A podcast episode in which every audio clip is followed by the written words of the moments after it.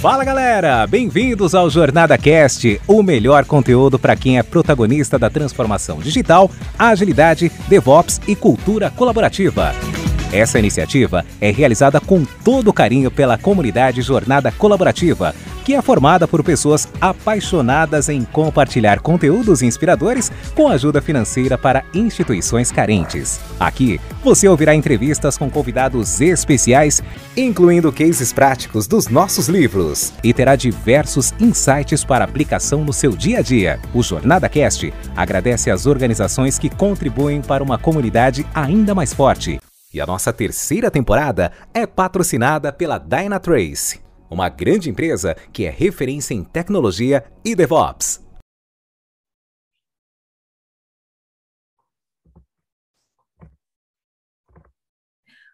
Olá, sejam bem-vindos a mais um episódio do ai, da Jornada Cash, da trilha de case do nosso livro Transição de Carreira para School Master. Eu sou a Léo Tonso e eu estou aqui com a convidada Ingrid Vieira, que vai compartilhar com a gente como foi o processo de transição de carreira dela vindo da área de Quality Assurance. Bem, Ingrid, boa no... bom dia, boa noite. Tudo bem, Ingrid? Boa noite, tudo bem sim, contigo? Tudo bem, tudo jóia. Hum. Ingrid, já vamos esquentando. Fala um pouco sobre você. Bom, meu nome é Ingrid Vieira, né? Esse mês eu fiz 24 anos. Né? Parabéns! Né? É, obrigada. É, eu moro em Cuiabá, no estado de Mato Grosso, mas sou alagoana, então sou lá do Nordeste, né? Eu já moro aqui, já vai fazer 11 anos, né? E aí, tô aí nesse, nesse pique aí, né, da transformação ágil, né, da transformação digital, e posso contar um pouquinho como aconteceu o meu processo? Pode, pode. Já vamos, ah. pode. Uhum. O que, que acontece, né? Antes de, de ser QA, né, na área de tecnologia em si, eu comecei como instrutora de informática. Eu tinha 17 anos, sabe? Foi uma experiência bem legal, porque também foi meu primeiro emprego de carteira assinada também, então já foi na área de TI. Então, eu fiquei ali por quase quatro anos sendo instrutora de informática. Nessa época, eu lecionava cursos de é, informática básica, né, informática avançada e até mesmo informática para concursos, né? Então era um ambiente virtual onde já tinha as aulas, né? Mas eu com os outros professores na época, a gente que elaborava as provas, né? A gente verificava a produtividade dos alunos, o quanto os alunos conseguiam evoluir, se os pais eh, gostariam de saber como estava o filho, a gente também era responsável por fornecer esse feedback ao pai, sabe? Até porque não era uma escola pública, tá? Ela existe ainda hoje, é uma escola privada, então tinha questão financeira dos pais investindo, que eram geralmente pessoas que né, igual eu falei, era informática, assim, a pessoa não entende computador, só ia lá para aprender, sabe? A ligar um computador, a mexer na planilha, a mexer no Word, a mexer, sabe, em tudo. Então, isso foi uma experiência que trouxe bastante conhecimento. E aí, nesse processo, eu fiz um curso de técnico de informática, né, que eu não queria só ficar naquela parte de só lecionar, às vezes tinha problema de máquina que tinha que mexer, então eu já comecei também a fazer esse mesmo processo que os meninos faziam, até porque eu era a única mulher naquela época, né? Depois disso surgiram outras meninas. E aí também depois de um ano que eu tinha feito esse técnico em informática, né, ainda nesse cargo, eu comecei meu curso de análise e desenvolvimento de sistemas, né, que é um curso tecnólogo que eu fiz aqui mesmo em Cuiabá na Faculdade Investe do Instituto ICE. Então, eu fiz uma provinha ali para ter um desconto, é uma faculdade particular, então todo, é, todo mês você tinha né, que ter pagamento, ainda não tinha vínculo com fiéis naquela época. Então aí eu já trabalhava, então eu conseguia suprir isso, né? Então eu trabalhava, pagava minha faculdade, pagava minhas coisas e era assim, sabe? Eu trabalhava o dia inteiro, eu ia para a faculdade, chegava no outro dia e assim todos os dias e ainda tinha dias que tinha aula no sábado, tinha dias que tinha provão. Aí eu sempre queria estar ali, sabe, para colocar em prática todo o conhecimento que eu estava tendo, sabe? A prova do ENAD, enfim, todas essas coisas. E aí também nesse processo eu já comecei a entrar na área de agilidade. Né? Eu comecei a participar de eventos aqui mesmo, presenciais em Cuiabá, né? inclusive uma das comunidades que eu participei como voluntária, que foi o Agile MT, né? Que aí teve alguns encontros presenciais no Senai daqui, e eu, eu conheci, fui conhecendo as pessoas na área de agilidade, fui me interessando bastante e falei, quero entrar nesse ramo. Só que eu sabia que não ia ser logo ali com um papel de liderança já no posto alto, sabe? E aí é uma das coisas que eu até indico para o pessoal. A gente nunca ter vergonha de começar de baixo, porque é dali que você vai colhendo os frutos, você vai ter falhas, né? Gente, sem falhas ninguém cresce, isso não existe, né? Então é com os erros que a gente aprende. Né? Então aí também nessa época que eu fiz faculdade, eu fui representante dos cursos de tecnologia da faculdade, né? Veio o MEC, a gente tirou nota 4, né? Foi assim um orgulho muito, assim, fiquei muito orgulhosa que participei desse processo. Eu representei sete turmas de tecnologia, foi um convite de todos os professores, então assim, nossa, né? Você fala, nossa, mas você teve trabalho, você não ganhou nada por isso. A experiência, com certeza, foi bem mais interessante que qualquer valor, podem ter certeza disso, né? Legal. E aí, beleza. Ai, pode falar.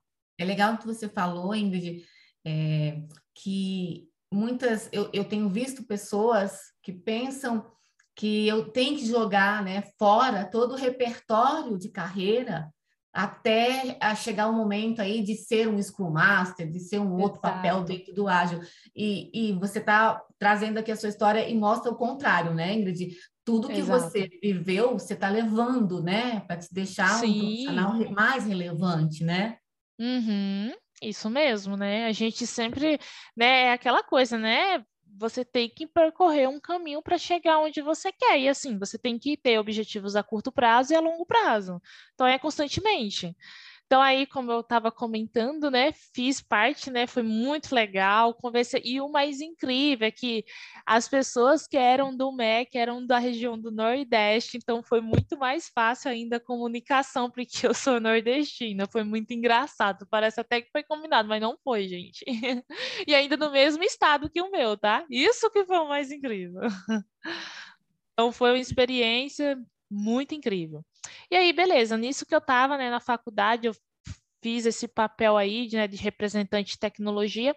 Aí eu fui para um órgão público, aqui em Mato Grosso mesmo, aqui na capital, que é a Polícia Judiciária Civil, e aí eu fui com um papel de suporte, né? E nisso, com o papel de suporte, eu mexi com um sistema, que é o PJE, Processo Judiciário Eletrônico, que alguns estados utilizam ele, né? Para, em vez de ter aquela coisa muito papel ser algo mais digital.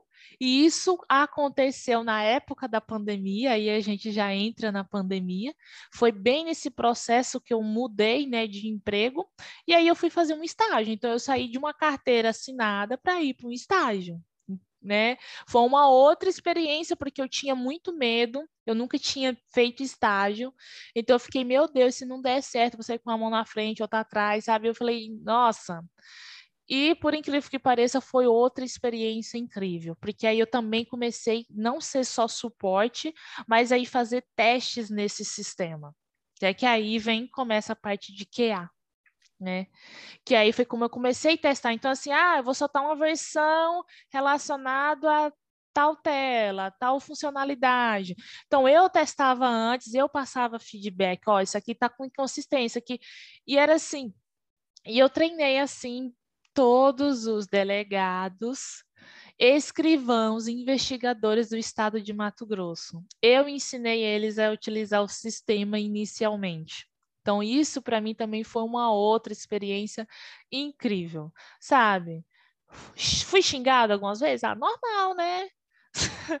né, normal, né? A gente vai estar tá lidando com o usuário, é normal isso daí, ainda mais com pessoas que eram da autoridade. Então, às vezes a pessoa está ali com uma pessoa que tem que registrar aquele, né, aquela pessoa no sistema e tudo mais, o sistema trava.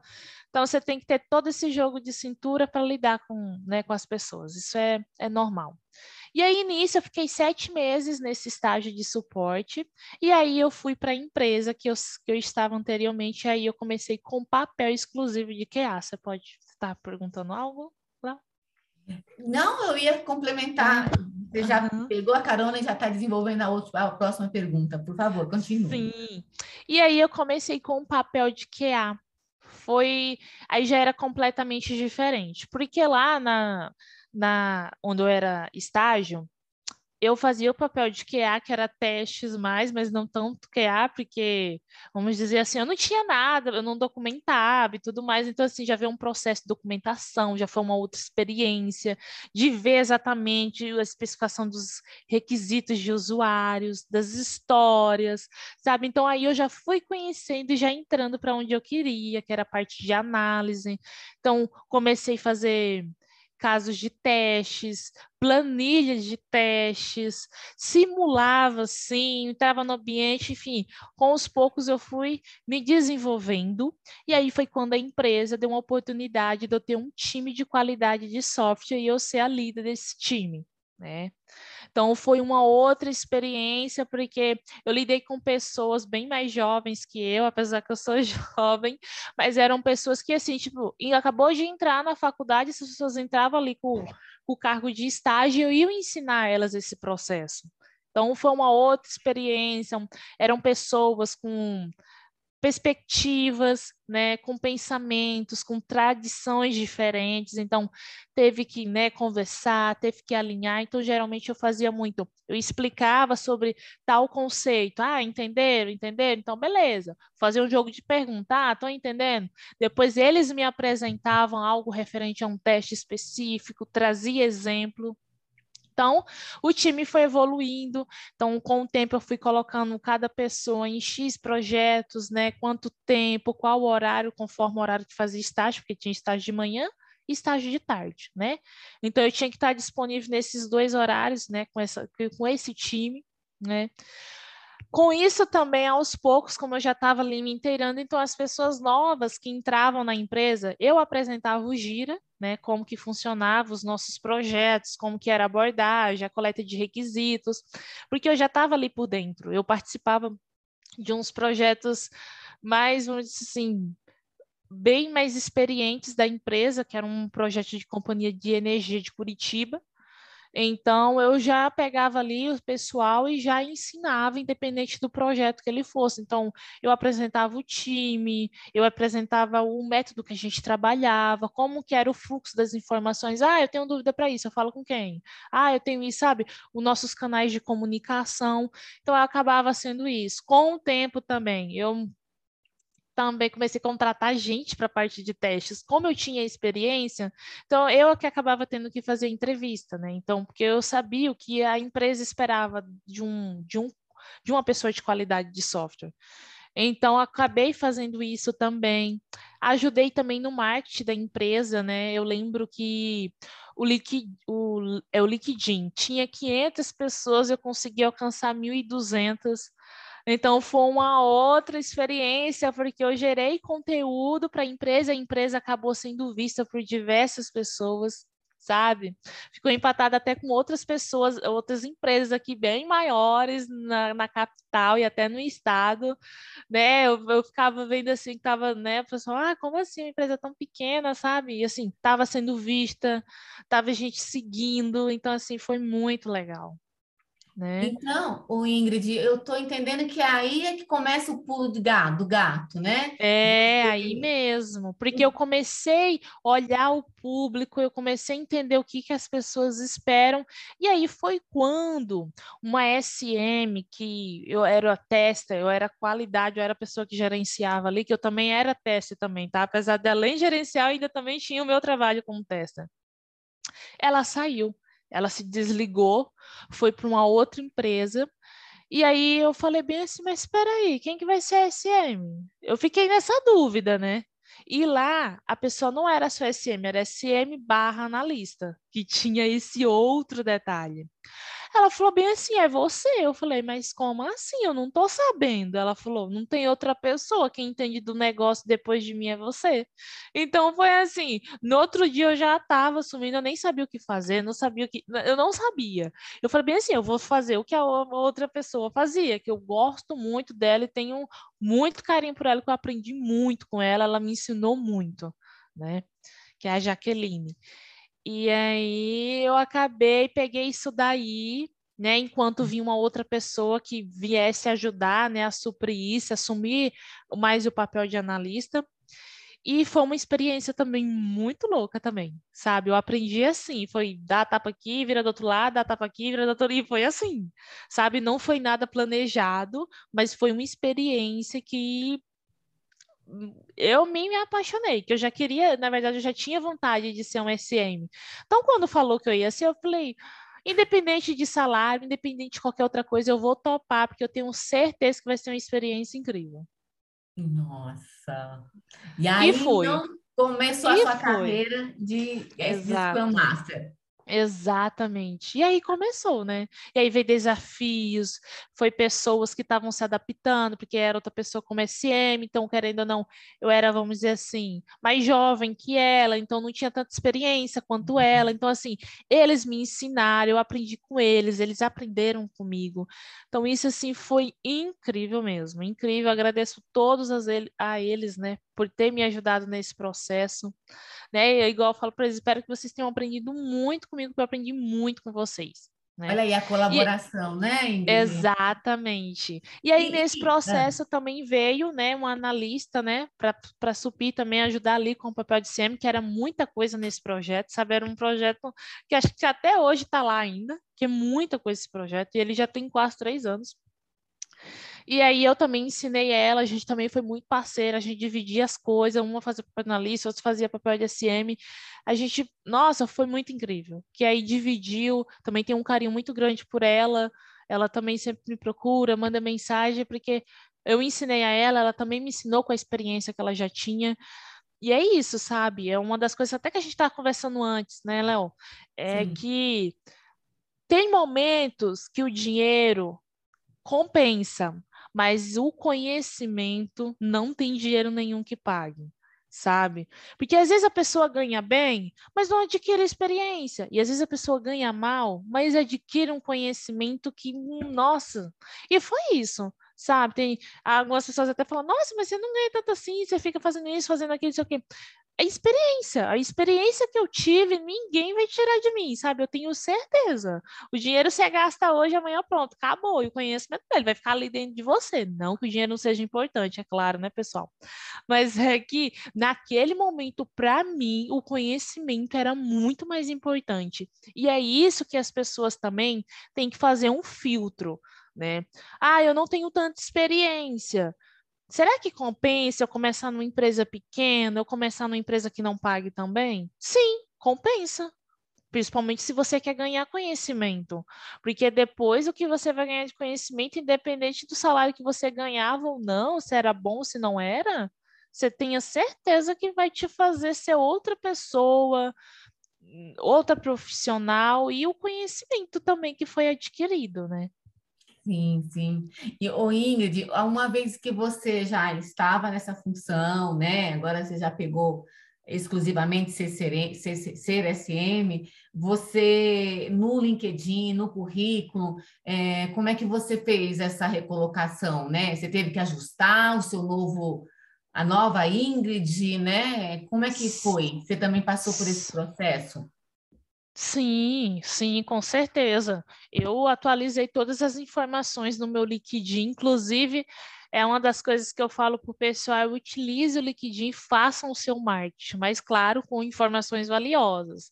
Vocês fazem um curso, posta lá o certificado. Ah, eu aprendi isso. Aí você fala, nossa, mas eu acho que tem tanta gente que sabe disso. Você pode ter certeza que vai ter algumas pessoas que não sabem. Então, faça seu marketing, participe dos eventos, publique lá, ah, aprendi isso publica, ah, estudei isso, publica, faça seu marketing, se conecte com pessoas que vão agregar valor com você ali dentro dessa ferramenta que é tão essencial, né? Que é tão poderosa hoje, principalmente com a pandemia, foi um estrondo. né? Então, uma das coisas que eu fazia hoje, eu, eu, já, na verdade, por conta de tantas coisas que eu tenho que fazer, eu não faço, mas já fiz e pretendo voltar.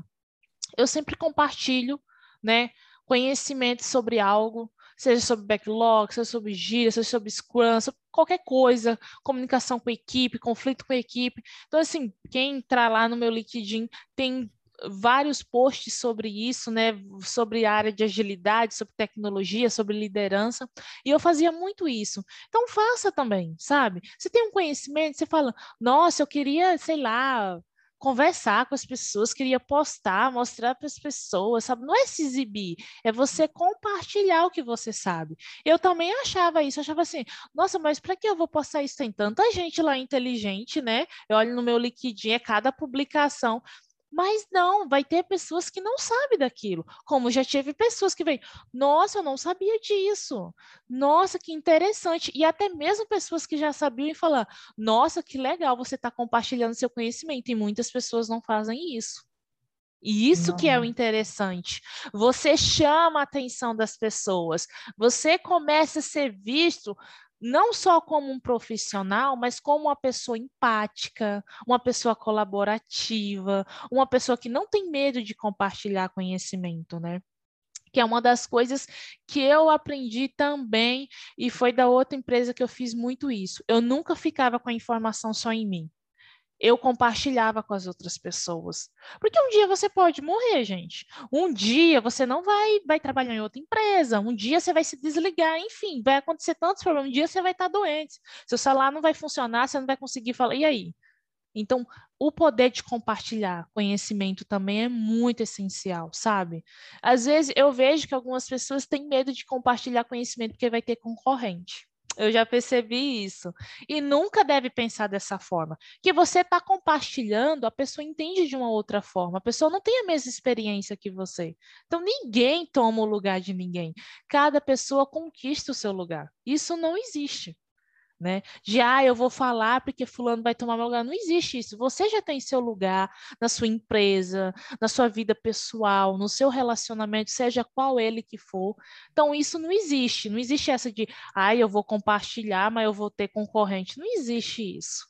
Você vai ter pessoas que vão se inspirar em você que vão fazer o mesmo. Sabe? Olha aí, quem está vendo, ouvindo a gente, pega o perfil da link, do, do, pega o perfil da Ingrid, segue o perfil, porque tem muita coisa boa pelo que ela está falando, muitas dicas. Correm lá e seguem a Ingrid. É Ingrid, é, é, é, do, depois que você começou a trabalhar como Scrum Master, você chegou a perceber é, a realidade do, do by the book, né? Uma coisa é o Scrum Guide, né? Os princípios, e depois você vê a realidade das empresas. Você tem alguma coisa a comentar sobre o que a gente aprende no, né, estudando, se certificando, e como é que a empresa, as empresas que você trabalhou, como que estava esse estava é, consistente? Não? Também estava começando que nem você? Gostaria uhum. que você falasse um uhum. pouquinho da sua experiência. Então, é aquela coisa, né, que todo mundo fala, teoria é completamente diferente da prática, até porque as empresas já vêm com uma tradição, né? Imagina se chegar numa empresa que já tem 10, 20, 30 anos ali, daquela forma de trabalhar, daquela forma de pensar. E quando a gente traz o Scrum como um framework ágil, a gente vê uma forma, vamos dizer assim, os princípios, né? A gente vê os conceitos de como deve ser aplicado cada reunião, né? Cada, é, vamos dizer, cada princípio ali, cada pilar, e na prática é completamente diferente. Né? Porque quando a gente traz o conceito de agilidade para uma organização ou para um time né, de desenvolvimento, um time Scrum, a primeira coisa que a pessoa fala é: pronto, agora vamos perder o tempo e vamos viver em reunião. É a primeira coisa, entendeu? Então, uma das coisas que, que um líder, seja um SM, seja também um gerente de projetos ágeis, que tem também, é a pessoa mostrar o porquê aquilo é significativo ter e qual o resultado que a gente deve obter. É a gente ter o objetivo da reunião sabe? Ah, a nossa sprint planner é para quê? É para isso, para planejar os itens, para a gente rever as histórias de usuários, e tan, tan, tan, e isso e aquilo outro. Pronto, esse é o objetivo. Por que, que a gente vai fazer isso? Ah, porque a gente quer passar para os gestores de projetos, para os clientes, o prazo de início, né, de término, quantos pontos e tudo, entendeu? A gente sempre explicar o objetivo da reunião e o porquê daquilo. Porque a primeira coisa é normal. Vamos supor, a Léo gosta do cabelo dela curto. Aí vai chegar uma pessoa para ela e vai falar assim: a partir de hoje você vai ter cabelo na cintura. A Léo não gosta, não gosta. Não gosta, é uma rejeição, é a primeira coisa. Isso é tanto adulto quanto criança, não tem jeito, não gosto. O que, que é isso? É uma adaptação. Então ela vai ter que se adaptar, você vai ter que explicar o porquê eu quero você de cabelo curto lá. Por que, que eu quero isso? Um exemplo é uma criança. Criança gosta muito de comer doce. Né? Você vai falar para a criança, por você tem que parar de comer doce. Aí a criança, ah, mas eu não quero, enfim, bate o pé, se esperneia, joga no chão e. Você vai explicar, ó, oh, o doce não pode dar cárie no dente, você pode ter diabetes, você quer comer um doce? Então vamos fazer o seguinte, você come mais comida salgada, arroz, feijão, salada. Se você comer tudo, eu te dou um doce, beleza? É uma troca. Você faz isso, você ganha isso. Então, é uma das coisas também que os líderes têm que trabalhar, entendeu? Ah, mas por que, que eu tenho que colocar pontos de histórias? Por que, que eu tenho que colocar story points? Ah, porque você vai definir o quanto você consegue né? Vamos dizer, o tempo que você vai conseguir terminar aquele. Ah, mas para quê? Para a gente saber se a gente consegue puxar mais tarefas, entendeu? Aí ele vai falar: hum, interessante, quanto mais eu entregar, mais produtivo é o time. E, e é isso, você tem que trabalhar o porquê disso e ter uma troca por trás disso, sabe? É sempre assim. Sempre tem que ter objetivo e ter o que você quer chegar. E é isso, e é continuamente. E assim, dos lugares que eu já trabalhei tudo, todos estão nessa transformação. Eu acho que acredito que muitas empresas estão com isso, sabe, Léo? É uma coisa muito nova ainda, mesmo que o manifesto vem lá desde 2001, já tem 20 anos, mas tem empresas que ainda estão nesse processo, porque às vezes não tem uma pessoa para ficar à frente disso, uma sobrecarga, aí começa, aí não está dando resultado, aí desiste, aí tenta de novo, aí desiste, aí muda todas as pessoas, aí umas novas novas pessoas falam, meu Deus, vou ter que falar tudo isso de novo e é umas novas, sabe? Então, as pessoas têm que ter persistência e determinação para aplicar o ágil, né? Para trazer a metodologia ágil, né? Para aplicar, vamos supor, se é o framework Scrum, para ter paciência, porque não é fácil. E a teoria que fala ali parece que é simples. Eu vou chegar numa empresa hoje, é o seguinte, pessoal, a gente vai fazer um refinamento. As pessoas, o que é refinamento? Vamos supor uma empresa que não conhece, né? E aí vai falar bem assim, mas o que é refinamento? Para que, que é isso? Para que, que eu vou fazer isso? É para ficar em reunião o dia inteiro? Porque deve, tem, esse, tem essa vamos dizer assim, tem essa, essa visão. Tá? É, nossa, vem esse pessoal do ágil, vai fazendo e ficar em reunião o dia inteiro. É sempre assim tá? É sempre assim. Então, você explica a reunião tal é por causa disso, disso, disso disso. Ah, beleza e tal. Será que com a reunião tal a gente já consegue suprir? Não, beleza. Tranquilo, não tem problema. Pode ter uma negociação também.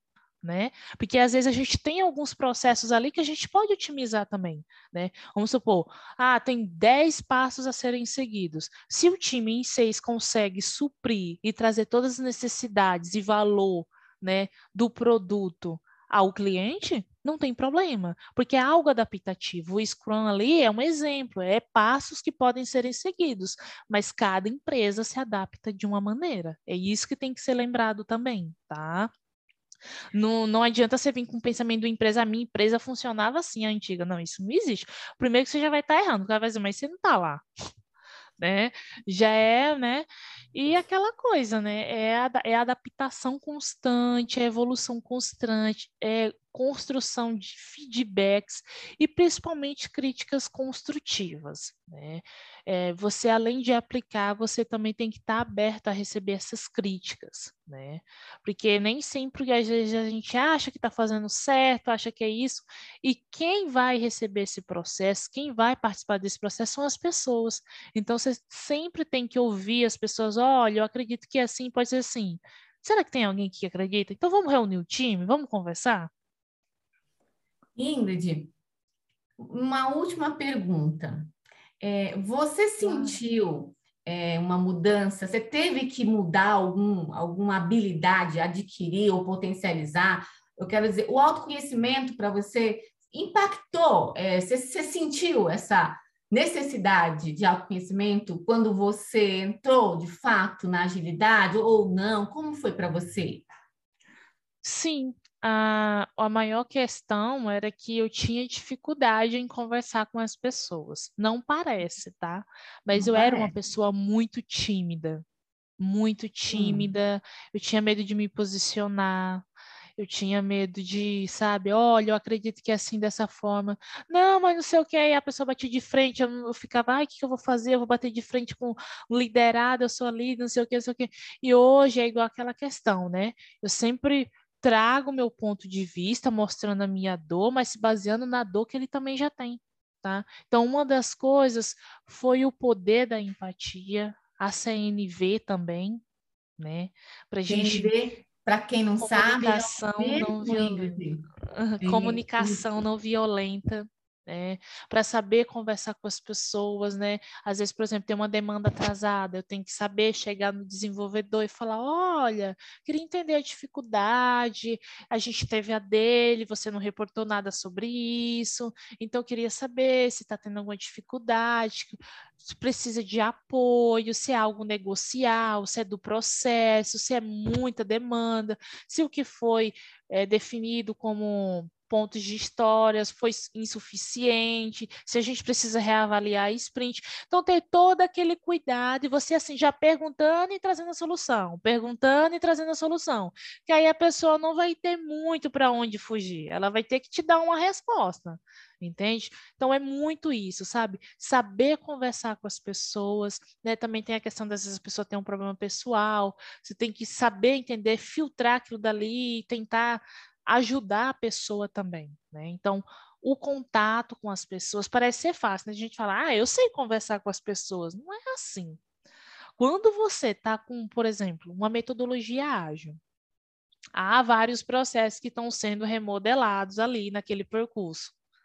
Tem algumas reuniões que eles já acham, né? Ah, estou perdendo meu tempo, não sei o quê. E aí tem a parte da cobrança também para entregar. Então você tem que saber ver todas essas, vamos dizer, essas vertentes e saber como conversar. Porque senão não rola. Senão aí vai falar que você tá, não sabe conversar, que você não tem empatia, como que você é líder, enfim. Né? Nunca me aconteceu isso, obviamente, mas tem que olhar todos esses pontos. E ver que a pessoa fala, nossa, mas a pessoa fala isso, porque você não já disse isso? Eu falei, não, porque eu tenho que pensar, eu tenho que lembrar que eu sou uma líder. O líder tem que ser o quê? Exemplo, né? Então, assim, chamar atenção na frente dos outros jamais, né? Elogiar sempre na frente de todo mundo. Se tiver alguma coisa para questionar, chama no privado. A gente tem os grupos, né? É, tanto na empresa quanto agora. E assim, eu não, às vezes eu quero perguntar algo com a pessoa, mas eu sinto que é uma questão de cobrança, eu vou no privado. Porque às vezes a pessoa pode se sentir incomodada, está sendo cobrada ali na frente de todo mundo, entende? Então eu vou no privado, eu procuro entender porque isso aqui não foi registrado, porque isso aqui não puxou as techs lá para em andamento, para revisão, para teste, entende? Uma coisa mais de boa. Entendeu? Se você sentir isso, vai, vai mais. Aí, se você vê que a pessoa já é mais tranquila, aí você pode jogar lá. Tem, tem que também, tem personalidades, né? Tem pessoas que é mais abertas, tem pessoas que é mais fechadas, então tem todas essas questões. Nossa, Ingrid, é um, tá uma aula aqui, tá? Eu, para mim, eu estou aprendendo, aprendendo, pegando dicas. E muito valioso isso, viu? E aí, Ingrid, agora para fechar de vez mesmo, você vou te dar a palavra final. E aí, você tem alguma grande dica, tem alguma coisa assim que você quer deixar, para assim, ó, isso aqui para deixar marcado, né, nessas pessoas que estão nos ouvindo, nessas futuros, esses futuros Scrum Master. E já aproveito, te agradeço por você estar aqui com a gente, compartilhando essa história tão humana, tão normal, entendeu? Parabéns. É a realidade, né? Isso, isso é realidade. Tem que ser real. É. Na verdade, o que eu sempre falo, acho que para qualquer pessoa, é você acreditar sempre em você. Você vai receber vários nãos. Você vai passar por situações difíceis que até mesmo você possa duvidar da sua capacidade, porque vai ter pessoas que vai te humilhar, tem pessoas que vai dizer que você não vai dar conta do seu trabalho, sabe? Então assim, isso acontece, tá? Isso já aconteceu comigo, deve estar tá, vai, deve tá acontecendo com pessoas que vão escutar isso daí, vai saber do que, que eu estou falando, mas o principal ponto é você acreditar em você. Ah, eu errei aqui. Levanta e faz de novo. Ah, eu errei de novo. Quantas vezes for necessário até você acertar? Acertou? Vamos para o próximo alvo. E é assim, entendeu? É você acreditar em você acima de tudo. Porque, assim, se você conseguir eh, adquirir conhecimento, você acreditou em você para conseguir adquirir aquele conhecimento? Ah, eu consegui um cargo na nova empresa. Se você conseguiu, é porque você acreditou em você. Ah, eu vou ser, vou casar, vou... enfim. Quando a gente fala de acreditar, é tudo. É realização pessoal e realização profissional. É você estar bem consigo mesmo. Esse que é o mais interessante. É usar a inteligência emocional né? Porque uma das coisas que eu aprendi é que quando o seu cérebro está bem, tudo vai funcionar perfeitamente. Você está bem, você tem momento para descansar, né? Você quer trabalhar? Trabalhe. Mas deixa o final de semana para descansar. Fique com a família. Ah, eu sou solteiro, sou não sei o quê. Não, então beleza, vai sair com os amigos. Gosta de beber uma, vai lá beber. Olha, falando isso, ó. Enfim, quer, gosta de sair para comer, vai lá no McDonald's, sabe? Faz as coisas também que você gosta. Lembre-se também que antes de um profissional, você também é um ser humano, né? Então, cuide-se de você, cuide-se do seu psicológico e sempre acredite em você, independente de qual for a situação. Uau! que fechamento! Muito obrigada, Ingrid. Imagina, eu que agradeço. E precisando, estamos aí.